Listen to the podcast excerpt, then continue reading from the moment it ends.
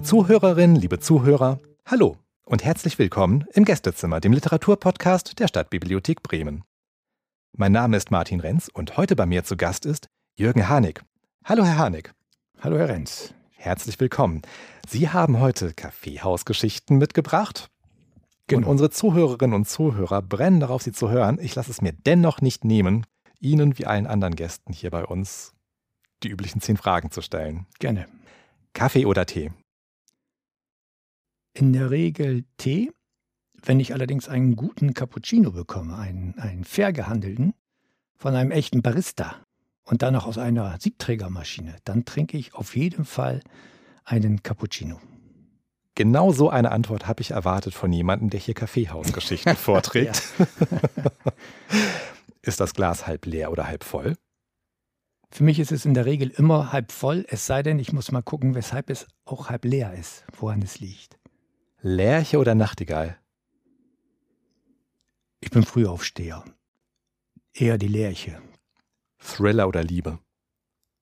Die Liebe im Leben und äh, ja, der Thriller im, im Roman. Das reicht mir. Faust oder Mephisto?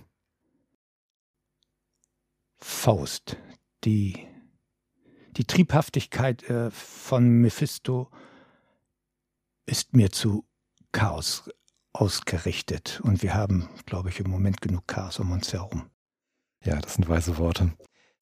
Bleistift oder Schreibmaschine? Ich schreibe in der Regel immer mit Bleistift und setze es dann nachher an der Maschine um.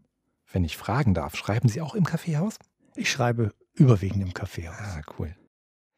Spontan oder mit Plan? Spontan. Dann darf die Spontanität aber auch ein wenig Plan haben. Leipzig oder Frankfurt? Auf jeden Fall Leipzig mit seiner Buchmesse und wunderbaren Cafés in, in der Innenstadt und auch außerhalb. Ja. Werder oder Bayern? Werder gegen Bayern? Ich glaube, das ist bisher die beste Antwort, die ich auf diese Frage bekommen habe. Ja, absolut. Die letzte Frage, wie üblich, keine Frage, sondern bitte vervollständigen Sie. Wenn ich gerade keinen Podcast aufnehme, dann sitze ich, so ich die Zeit habe, im Café und übe den Musikgang, sehe, höre und schreibe. Das ist fast schon eine Einleitung zur Lesung, die jetzt folgt, oder? Ja, das ist eine schöne Einleitung. Die übernehme ich gerne. Wunderbar. Ja. Dann äh, beginne ich mit meiner allerersten Geschichte in meinem kleinen Büchlein, dass äh, die auch die erste Geschichte überhaupt ist, die ich geschrieben habe, als ich in einem Café saß und die Idee hatte zu schreiben. Und diese Geschichte heißt Söhne. Ich sitze vor dem Café, bin in mein Buch vertieft. Zwei ältere Ehepaare begegnen sich vor meinem Tisch. Mensch, die Familie Meyerhoff, wie geht es denn Ihnen? Wir haben uns ja Jahre nicht mehr gesehen, seit Sie aus unserer Nachbarschaft weggezogen sind. Och, danke der Nachfrage. Wir sind damals ja nach Gütersloh gezogen, haben ein Haus gebaut und drei Söhne bekommen, alles Jungs.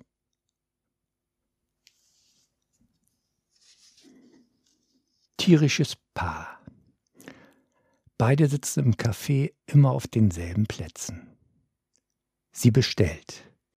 Einen Cappuccino wie immer, Bärchen? Wie immer, mein Täubchen. Bärchen vertieft sich in die Tageszeitung. Täubchen bestellt und flattert wieder herbei. Die Zeitung wird geteilt. Der Cappuccino wird serviert. Bärchen bekommt einen Übelkeitsanfall. Sein Magen rumort. Laktoseintoleranz.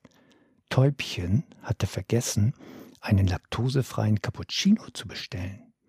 Bärchen schaut sehr böse und Täubchen fliegt mit schlechtem Gewissen davon, um an der Theke alles wieder zu richten. Geliebt und gelebt. Sie schweigen gemeinsam. das Feuer erloschen? Wärme verbreitet nur der dampfende Cappuccino vor ihnen. Oder schweigen sie in stiller Übereinkunft? Vielleicht denken sie, zwischen uns ist alles gesagt, aber zwischen uns ist so viel.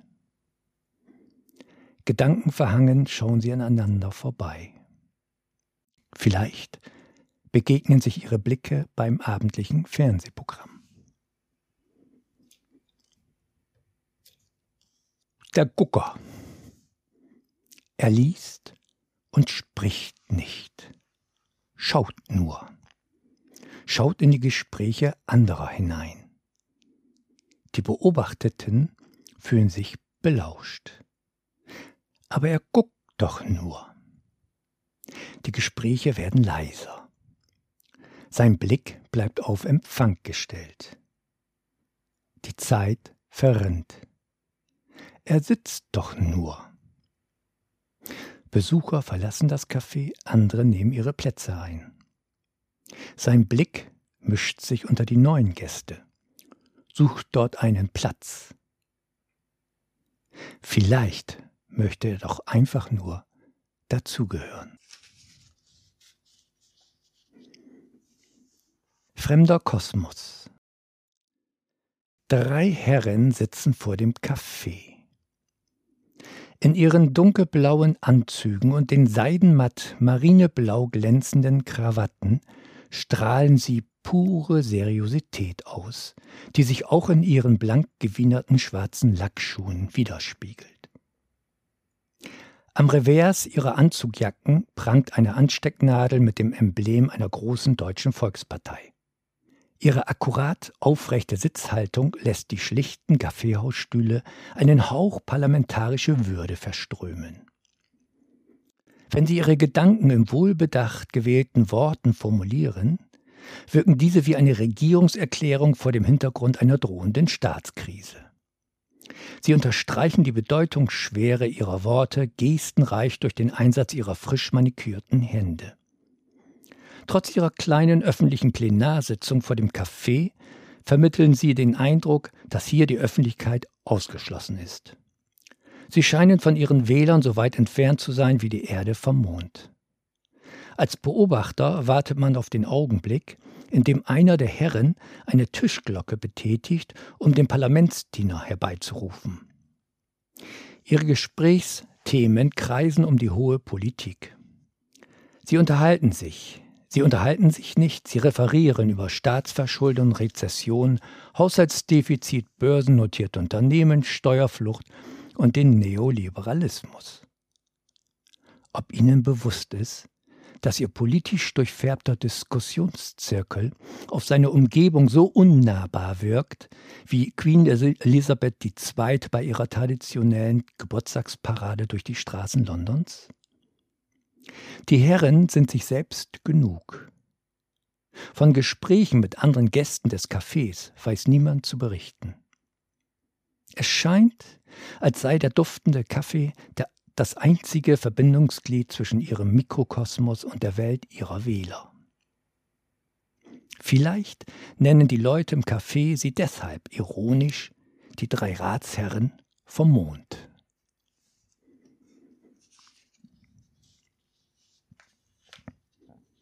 Zu der folgenden Geschichte eine kleine Geschichte vorab. Ich habe mich äh, oder bemühe mich immer um Möglichkeiten zu lesen und war in einer Weinhandlung vor einiger Zeit, um die ältere Dame, die, den, die den, äh, die Weinhandlung führt, äh, zu fragen, ob ich bei ihr nicht hier eine Lesung machen könne. Und äh, da sagte sie zu mir, das würde nicht so ganz passen, aber äh, ob ich denn schon mal im Lloyd-Café in Fegesack eine Lesung gehalten habe, fragte sie mich dann. Sie wusste natürlich nicht, dass ich meine die, oder die meisten Geschichten im Lloyd-Café erlebt bzw. dort geschrieben habe. Und äh, daraufhin sagte sie, ja, ihr Mann gehe da ja auch immer hin und trinke dort seinen doppelten Espresso.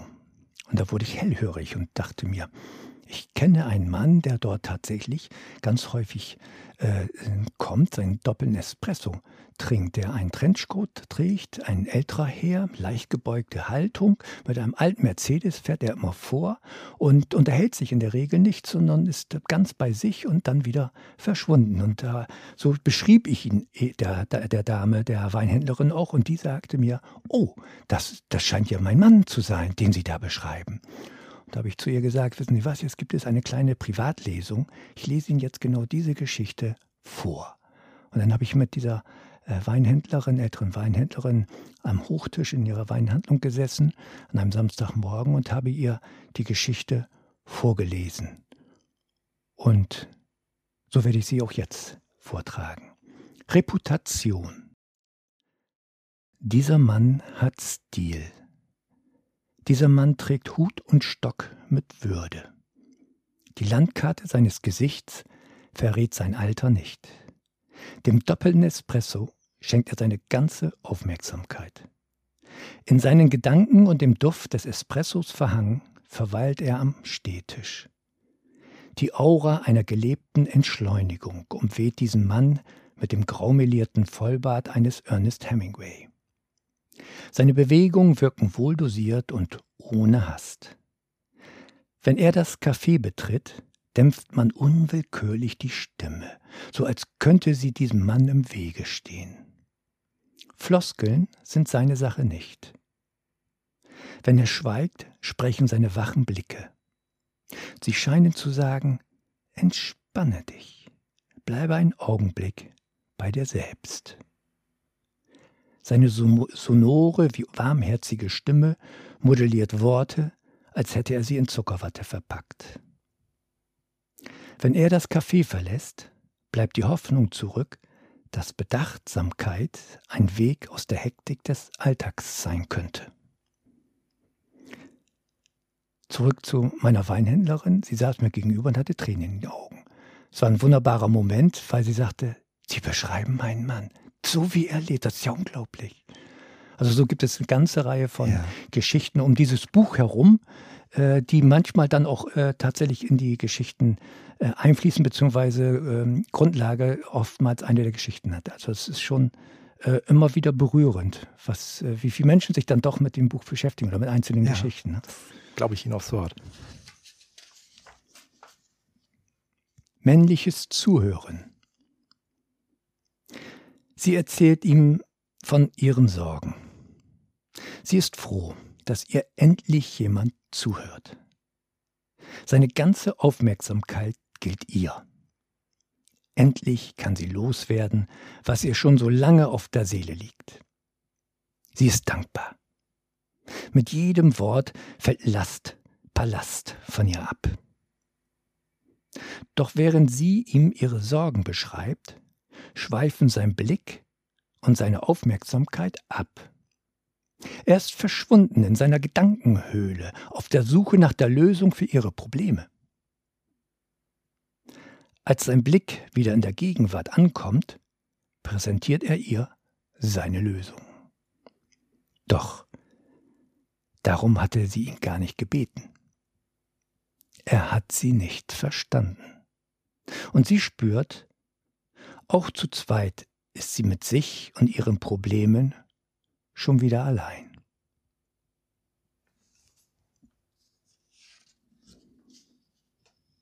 Café Utopia.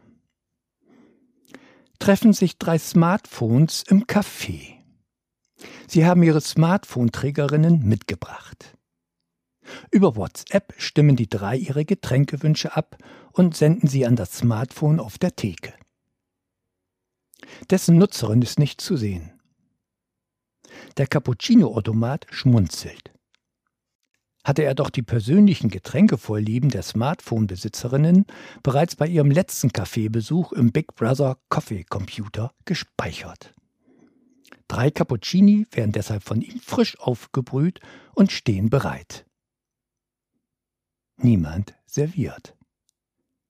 Niemand holt die heißen Getränke ab. Während der Kaffee erkaltet, sind die Smartphone-Junkies ratlos. Niemand hat ihnen geschrieben, was in so einem Fall zu tun ist. Hierzu eine kleine Geschichte. Eine Freundin von mir überreichte mir neulich einen Brief. Sie ist Grundschullehrerin und hat einen, wie nennt man sie, Lesepartner, einen älteren Herrn. Herrn. Äh, dem hatte sie zu Weihnachten mein Buch geschenkt. Und daraufhin hat er ihr einen Brief geschrieben. Den hat sie mir, überreichte sie mir nun.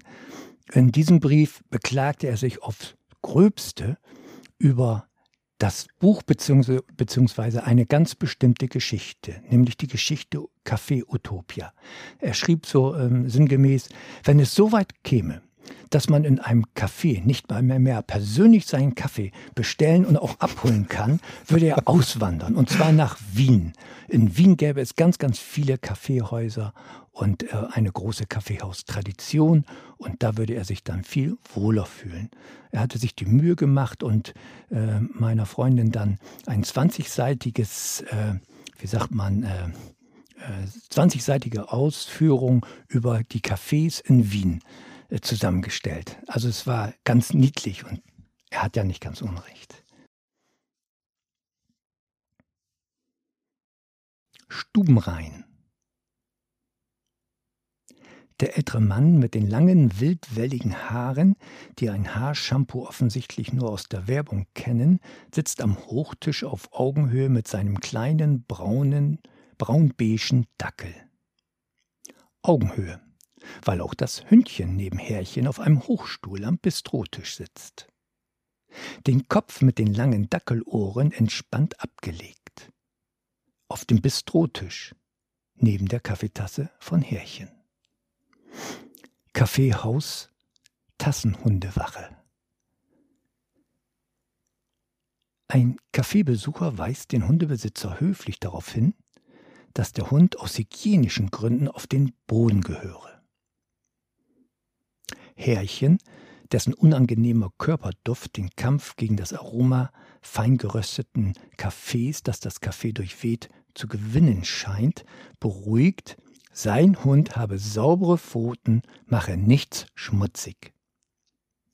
Aha, denke ich, ein Hund, der ohne Bodenberührung durch sein Hundeleben schwebt. Tatsächlich wirkt der Vierbeiner sauberer als sein Zweibeiner. Das verwaschene braungrau gestreifte Flanellhemd hängt ihm zu großen Teilen aus der Hose. Dieses Hemd muss schon vor Jahrzehnten über einen Verkaufstresen gegangen sein.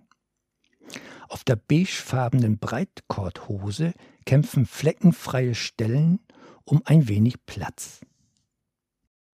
Härchen bleibt bockig und uneinsichtig. Der Dackel wirkt entspannt. Vielleicht denke ich, sollte man den Dackel bitten, Härchen an die Leine zu nehmen, um mit ihm Gassi zu gehen.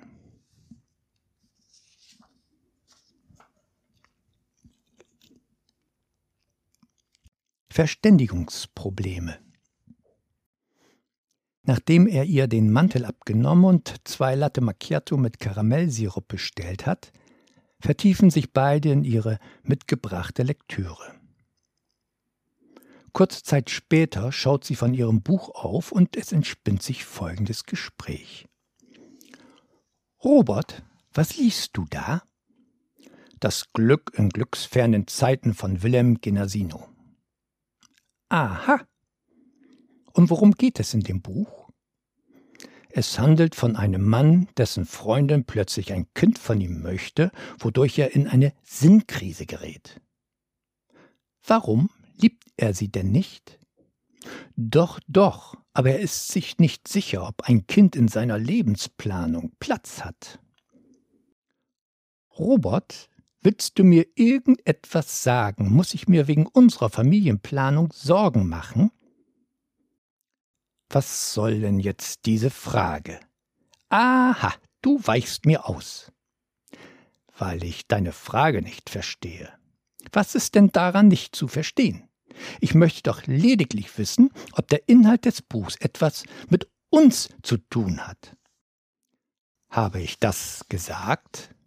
Nicht direkt, aber ich kenne dich doch, du immer mit deinen versteckten Andeutungen. Sei doch bloß nicht so verkniffen. Du müsstest dich jetzt mal im Spiegel sehen. Das, Robert, genau das meine ich, diese Gemeinheiten von dir. Wenn du nicht mehr weiter weißt, dann lenkst du immer ab und beklagst dich über mein Aussehen. Ich beklage mich nicht und ich lenke auch nicht ab. Ich habe dir lediglich in einem Satz zu erklären versucht, wovon das Buch handelt. Aber wie du das gesagt hast. Ja, wie denn? So, so, so, so bedeutungsvoll. Ach was. Ja, und überhaupt habe ich seit einiger Zeit das Gefühl, dass du mich gar nicht mehr liebst. Wie kommst du denn jetzt darauf? Zum Beispiel früher. Früher hast du mir zu meinem Latte Macchiato immer auch ein Brownie mit weißen Schokoladenstückchen bestellt. Die Brownies mit weißen Schokoladenstückchen sind aus. Aber trotzdem. Manchmal verstehe ich dich nicht. Lass uns weiterlesen und diesen Dummstreit vergessen. Was liest du denn da gerade? Das neue Scheidungsrecht von A bis Z.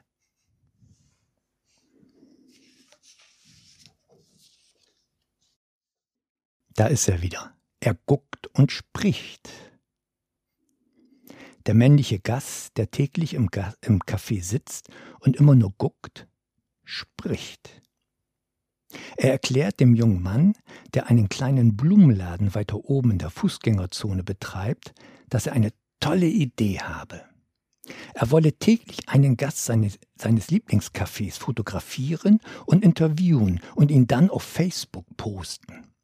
Da wolle er auch gleich mit ihm beginnen. Er könne dem Post auch biografische oder geschäftliche Informationen beifügen, ihn dadurch bekannt, ja vielleicht sogar berühmt machen, meint der Gucker, der offenbar zur Plaudertasche mutiert ist. Der Blumenhändler fühlt sich gestört und ist nicht interessiert, lehnt das Angebot mit einer abwertenden wie abwehrenden Handbewegung unwirsch ab. Auf seiner Stirn ist zu lesen wäre wirklich gut, wenn der, der da plötzlich spricht, möglichst bald wieder nur guckt.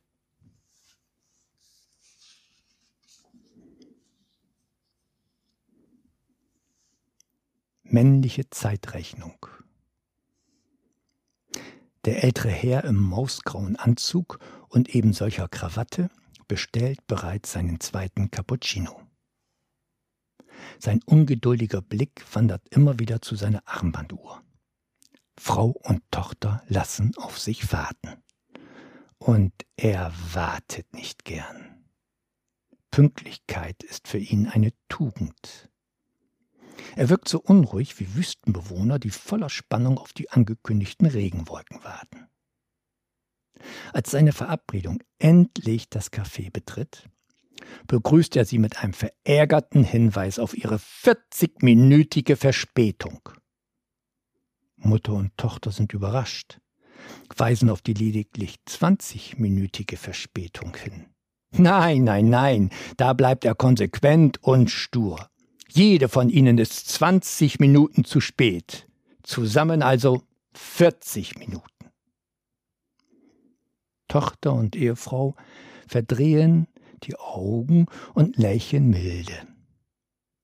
So kennen und so lieben sie ihn.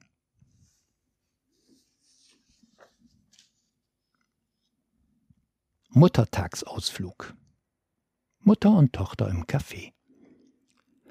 Mutti, das ist doch auch mal ganz schön. Anstatt Blumen zum Muttertag. Blumen sind doch so vergänglich, aber Fotos. Mutti, Fotos kannst du dir immer mal wieder anschauen. Schau mal, diese tollen Schwarz-Weiß-Aufnahmen von Papa und dir, da am Strand von Rimini. Wann war das noch genau? Stimmt, ja Anfang der 60er, das Jahr nach meiner Einschulung. Ihr hattet euren ersten knallorangefarbenen VW Käfer und dann gleich ab über die Alpen. Ist doch auch mal ganz schön, Mutti, nachmittags im Café. Oder? Nachher fahre ich dich zurück in die Tagesstätte. Die ist doch auch wirklich toll. Mutti, was ist toll daran, wenn da nur alte Menschen sind, die gefüttert werden müssen? Tochter. Mutti, was bedeutet für dich alte Menschen? Es ist doch so ein toller Mix von vielen verschiedenen Menschen. Mutti. Viele verschiedene Krankheiten mit ihren Menschen. Das ist überhaupt nicht toll. Tochter. Ach Mutti, du gehst da doch nur zweimal die Woche hin. Da bist du doch auch sonst so nicht mehr allein wie sonst in dem großen Haus. Das ist doch auch freiwillig. Mutti, was ist daran freiwillig, wenn du bestimmst, wo ich hingehen muss? Ich habe nichts gegen mein Alleinsein. Du hast was gegen mein Alleinsein. Tochter, ach Mutti, ich meine es doch nur gut mit dir. Mutti, du meinst es gut mit dir. Tochter, Mutti, wir müssen los. Heute musst du nicht zahlen, ich zahle. Gestern war doch Muttertag. Ist doch auch mal ganz schön, mal raus. Da lass mal dein Portemonnaie ruhig stecken. Mutti verbittert. So wie meine eigene Meinung? Einparkhilfe Old School. Vor dem Café am Nebentisch sitzt ein älterer Herr. Sein Hut mausgrau. Der Rest der Bekleidung folgt dieser Farbgebung. Typ Rentner. Er sitzt und beobachtet. Eine junge Autofahrerin rangiert seit geraumer Zeit mit ihrem in die Jahre gekommenen Ford Fiesta, um in die direkt vor dem Café liegende Parklücke einzuparken. Ihr altersschwaches Auto stammt noch aus der Zeit, als elektronische Einpackhilfen als utopische Spinnerei belächelt wurden. Der Rentner schüttelt immer wieder verständnislos den Kopf und erhebt sich schließlich. Die fehlende elektronische Einpackhilfe wird nun durch ihn ersetzt. Er steht bereits neben der Parklücke und dirigiert ungefragt die junge Autofahrerin, deren Stresspegel stetig steigt. Wie willst du denn da jetzt vernünftig einparken, Mädchen? Das wird so niemals klappen, so doch nicht. Dabei fuchtelt er wild mit seinen Armen herum wie ein Rangierarbeiter bei der Deutschen Bahn. Mädchen, oh nein, das sieht man doch. Schau in den Rückspiegel, dann den Schulterblick und ab in die Parklücke. So geht das, Mensch, Mädchen. Mensch Mädchen ist von so viel liebenswürdiger Hilfsbereitschaft überwältigt, legt den Vorwärtsgang ein und braust mit quietschenden Reifen davon. Und ich denke, das hat er nun davon, der Rentner mit viel zu viel Zeit. Haarige Angelegenheiten. Die cremefarbene Bescheidenheit ihres Motorrollers steht im auffälligen Kontrast zu ihrem farbenreichen, kreativen Outfit. Wenn sie am Café vorfährt, liegt ein arbeitsreicher Vormittag im Friseursalon hinter ihr. Und mit ihm die haarigen Probleme ihrer Kundinnen und Kunden. Dabei vermischen sich diese gerne mit den persönlichen Problemen der zu Frisierenden. So manches Mal umweht sie, wie das Haarspray das Haar ihrer Kunden, das Gefühl, dass sie Kundinnen den Besuch beim Friseur mit dem in einer Therapiestunde verwechseln. Persönliche Probleme werden unter dem Deckmantel, oder sollte man treffender sagen unter dem Deckhaar, des Bedürfnisses nach einer neuen Frisur versteckt. Getreu der Devise, eine neue Frisur, ein neuer Mensch keine Sorgen mehr. So viel heiße Luft, nicht nur vom Föhn. Vor dem Frisierspiegel haben die Kundinnen keinen Blick für die Kunst der Friseurin, sondern nur für ihren Ärger mit Ehemann, Hund, Schwiegermutter oder Tochter. Da ist die Meisterin des Haares gefragt als Therapeutin, Trösterin, Zuhörerin oder Ratgeberin. Wenn die letzten Strähnen onduliert und die letzte mahagonirote Farbe aufgetragen ist, schwingt sie sich auf ihre cremefarbenes Vespa. Ihre verschiedenen Rollen, in die sie während ihrer Arbeitszeit geschlüpft ist, hat sie zusammen mit ihrem Frisierkittel abgelegt und an der Garderobe des Salons zurückgelassen. Der Fahrtwind weht ihr die vielen kleinen persönlichen Baustellen ihrer Kundinnen aus dem Gedächtnis. Im entspannten Gespräch mit ihrem Mann bei einem duftenden Milchkaffee kann sie endlich wieder nur sie selbst sein.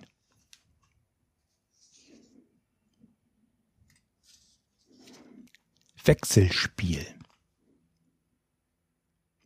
Der bärtige Mitfünfziger mit dem graumelierten Haaransatz und die attraktive junge Frau unterhalten sich, wirken vertraut miteinander. Täglich um die Mittagszeit bestellt er sein Latte Macchiato. Ein festes Ritual. Die Bestellung bleibt immer gleich, während die jungen Gesprächspartnerinnen täglich wechseln. Dieser Mann scheint viele Töchter zu haben. Multikultitasking. Die junge Muslimin spricht mit ihrem Kopftuch. Es antwortet. Sie erwidert. Ich bin verwirrt. Spricht sie mit dem Propheten? Nein. Die Antwort ist irdischer Natur. Zwischen Kopftuch und Ohr verbirgt sich ihr Smartphone. So hat sie beide Hände frei für ihren Cappuccino und den vor ihr aufgeklappten Laptop.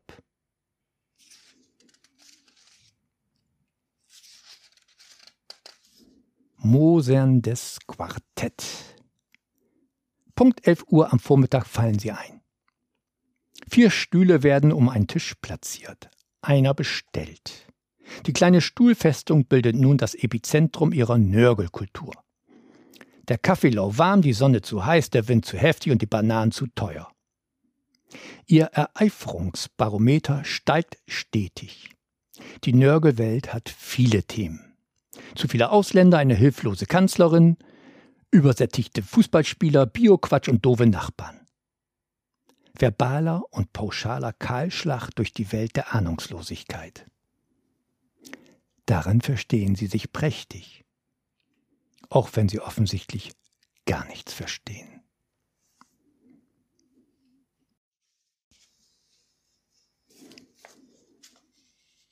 Gegen den Trend.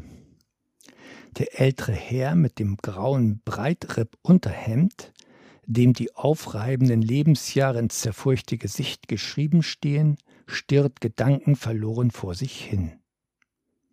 Für den Hochstuhl sind ihm seine Beine ein wenig zu kurz geraten. Sie schlackern wie das Pendel einer Standuhr hin und her.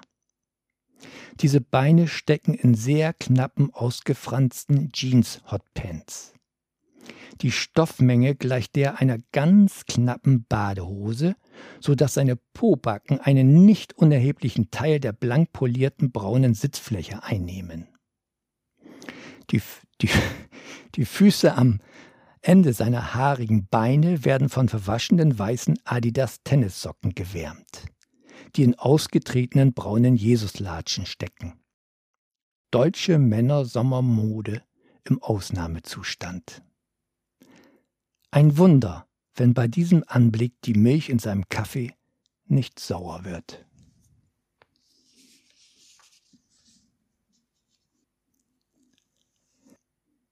Cappuccino-Bad. Der glatzköpfige Herr im kurzärmeligen schwarzen T-Shirt mit dem Aufdruck Hard Rock Café California lehnt mit dem rechten Ellenbogen auf seinem neben ihm auf der Sitzbank liegenden vollgepackten Rucksack. Seinen Kopf hat er in seiner rechten Hand abgelegt. Er döst oder denkt so vor sich hin. Die Augen geschlossen. Diese schräge Entspannungshaltung wirkt fragil.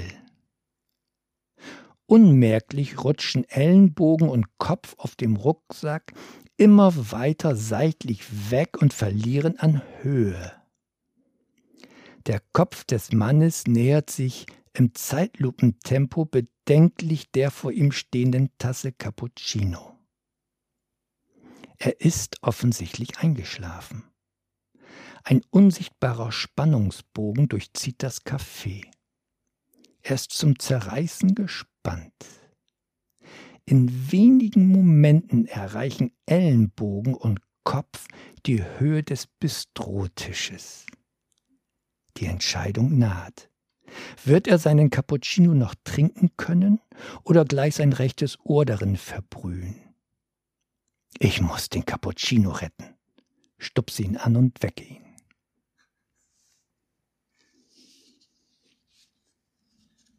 mit Marzipan ins Nirvana.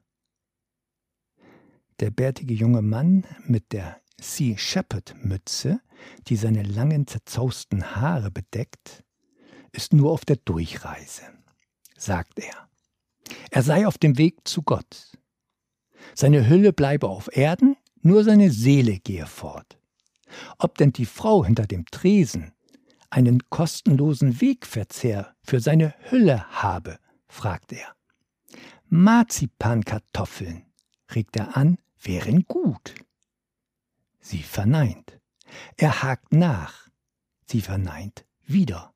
Er ist verärgert, macht sich Luft, schimpft und zetert, sie sei undankbar und ungläubig, droht diesen ungastlichen Ort schnellstens wieder zu verlassen. Sie hofft inständig, dass seine Seele auch die Hölle wieder mitnimmt und beide ihres Weges gehen, aber ohne das Marzipan des Kaffees.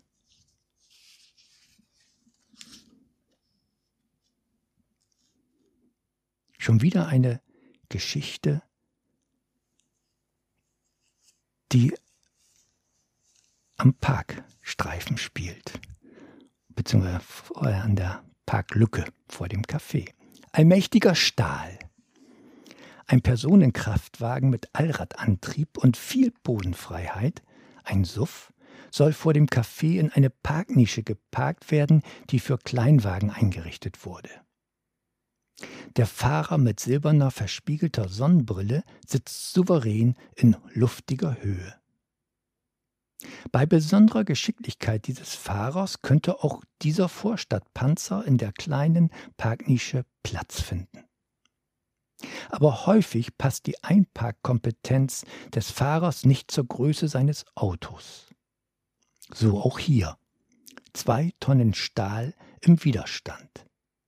Die elektronische Einparkhilfe ist offenbar keine Hilfe. Größe und Gewicht des SUV scheinen sich diametral zur Geschicklichkeit des Fahrers zu verhalten. Einparksituationen wie diese erwecken den Eindruck, dass Autobesitzer immer weniger mit immer mehr Autokarosserie anzufangen wissen. In einer Fachzeitschrift las ich neulich, dass es nicht primär um die Beherrschbarkeit eines panzerähnlichen Fahrzeugs geht. Es geht um Statusgefühl, ums Ego. Das bullige Äußere vermittelt ein Gefühl von Stärke. Als der sehr kleine Sufffahrer nach langem und mühsamen, erfolgreichen Rangierkampf aus seinem Suff aussteigt und neben dem hoch aufgetürmten Metallberg auf vier Rädern steht, wirkt es so, als sei sein Ego auf eine Handvoll unbedeutender Persönlichkeitskrümel zusammengeschrumpft.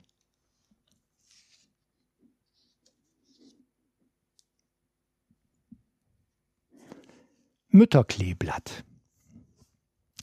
Die Gespräche der jungen Mütter kreisen um die Mühen mit ihren Kindern und deren Erziehung. Einem vierblättrigen Kleeblatt ähnlich haften die Mütter und ihre Sorgen um die Zukunft ihrer Kinder reihum am Bistrotisch fest. Die Schwere ihrer täglichen Mühsal schwebt bleiern über ihnen die Magenkolik des kleinen Sohnes, rasselnder Husten bei der Tochter, vergessene Hausaufgaben, verweigerte Klavierstunden und eine Fünf in Mathe lassen die persönlichen Mütterpäckchen noch ein wenig schwerer erscheinen. Da kommt der Moment zum Durchatmen mit den Freundinnen im Café gerade recht. Nach der vormittäglichen Shoppingtour durch ein nahegelegenes Einkaufszentrum entspannt das Mütterkleeblatt bei einem duftenden Latte Macchiato. Dem Brainstorming in einer Eventagentur ähnlich werden die anstehenden Geburtstage der Kinder geplant mit dem Planwagen durch die Lüneburger Heide oder doch lieber Karten für das Casting in Köln, mein Kind ist das Beste, oder Eintrittskarten für Bibis Beauty Palace in der ÖVB Arena. Für die lieben Kleinen kann nichts groß genug sein. Die auf Prestige orientierte Unterhaltung eher zwischen den Müttern und ihren Smartphones hin und her. Hier ein Wort gesprochen, dort eine Nachricht geschrieben. Immer online mit der Krabbelgruppe der Tagesmutter oder dem Hort direkt vor der Haustür. Wo ist heute nur wieder die Zeit geblieben? Vor der Rückkehr der lieben Kleinen schnell noch den Termin bei der Maniküre mit Stirnmassage wahrgenommen.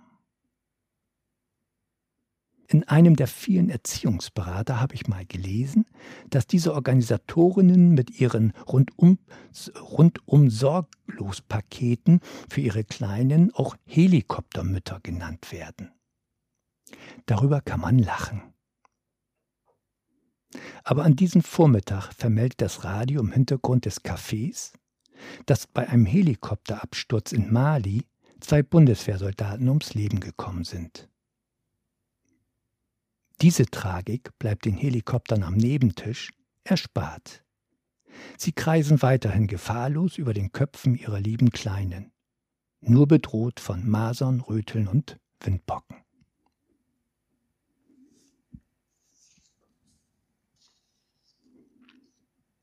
Das Buch hat noch ganz viele Seiten. Ja. Aber ich denke, es hat einen Eindruck, die Geschichten haben einen Eindruck äh, ver vermittelt wie ich die Menschen sehe mhm. und wie wir Menschen so sind. Ja, auf jeden Fall. Der Eindruck, der ist rübergekommen. Ähm, ich bin schon gespannt auf die Nachbearbeitung dieser Aufnahme. Ich habe mich an einigen Stellen sehr zusammenreißen müssen, um nicht laut loszuprusten. Ja. Mhm. Man wird vielleicht das ein oder andere Schnaufen im Hintergrund noch hören können. Ich glaube, wer aufmerksam zugehört hat, der weiß, wo man sie treffen kann.